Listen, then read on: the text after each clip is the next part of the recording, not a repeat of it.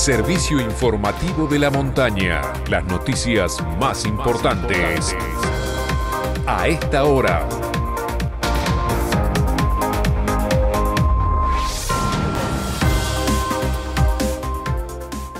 ...9 de la mañana en todo el país, en San Martín de los Andes, temperatura 0 grados, menos 2 décimas, humedad 54%, cielo despejado. Continúa la tensión en Villa Langostura.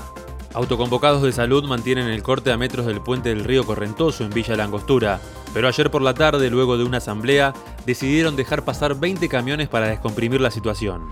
El paso de los vehículos particulares es normal, a excepción de los camiones internacionales que hacen el circuito Chile-Chile, y de esta manera unen el paso fronterizo Cardenal Zamoré con Punta Arenas, recorriendo unos 1.800 kilómetros por la Patagonia Argentina. Por este motivo, los conductores chilenos habían realizado un contrapiquete para impedir el paso de los autos. El conflicto aún no está solucionado. Abastecimiento de combustibles.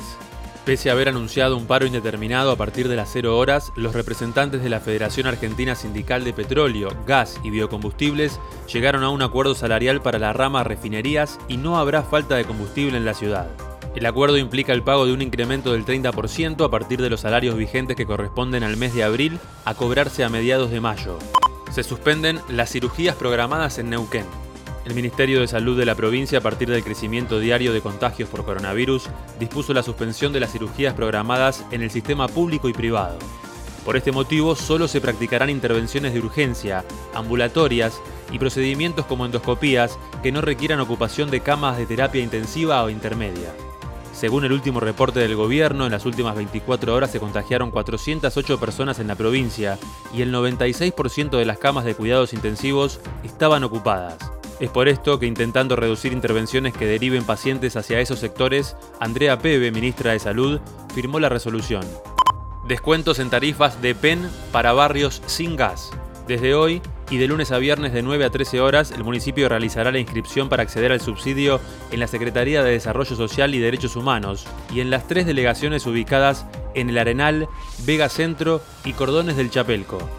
El descuento, que se efectuó también durante 2020 y será entre mayo y octubre, se da en el marco de un convenio entre el Ente Provincial de Energía del Neuquén y el municipio de nuestra ciudad para aquellas familias que viven en barrios sin acceso a la red de gas y que utilizan la electricidad para calefaccionarse exigirán test negativo de COVID para ingresar a Bariloche. Como parte de las nuevas restricciones en la provincia de Río Negro y con la intención de frenar el ascenso de la curva de contagios, para ingresar a Bariloche será obligatorio presentar un test negativo rápido o un PCR. La medida rige para todas aquellas personas que lleguen desde las diferentes provincias vía terrestre o aérea y quedan exceptuados los residentes de Neuquén y el transporte interprovincial de los corredores Chipoleti-Neuquén, Viedma-Patagones y el Bolsón Lago Puelo. Internacionales. Colombia.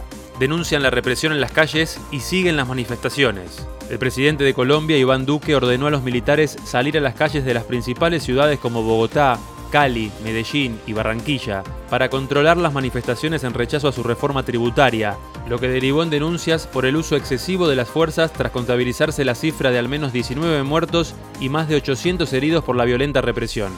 Asimismo, la Comisión Interamericana de Derechos Humanos exhortó al Estado a establecer su participación en ataques que incluyen abusos sexuales. Hoy habrá una nueva protesta. Deportes. Copa Libertadores. Boca perdió 1 0 en Guayaquil ante Barcelona de Ecuador y cortó una racha de 5 victorias al hilo. Con este triunfo, el conjunto local quedó como líder del Grupo C con 9 unidades. Por su parte, Vélez se impuso en Chile 2 a 0 ante Unión La Calera con goles de Agustín Bausat y Luca Orellano. En tanto, en Florencio Varela, Defensa y Justicia cayó 2 a 1 ante Palmeiras de Brasil. Hoy, desde las 19, Racing será local de San Pablo en el estadio Juan Domingo Perón por la tercera fecha del Grupo E, con el arbitraje del chileno Piero Mazza y transmisión de ESPN. Se suspendió el partido de River y jugará mañana.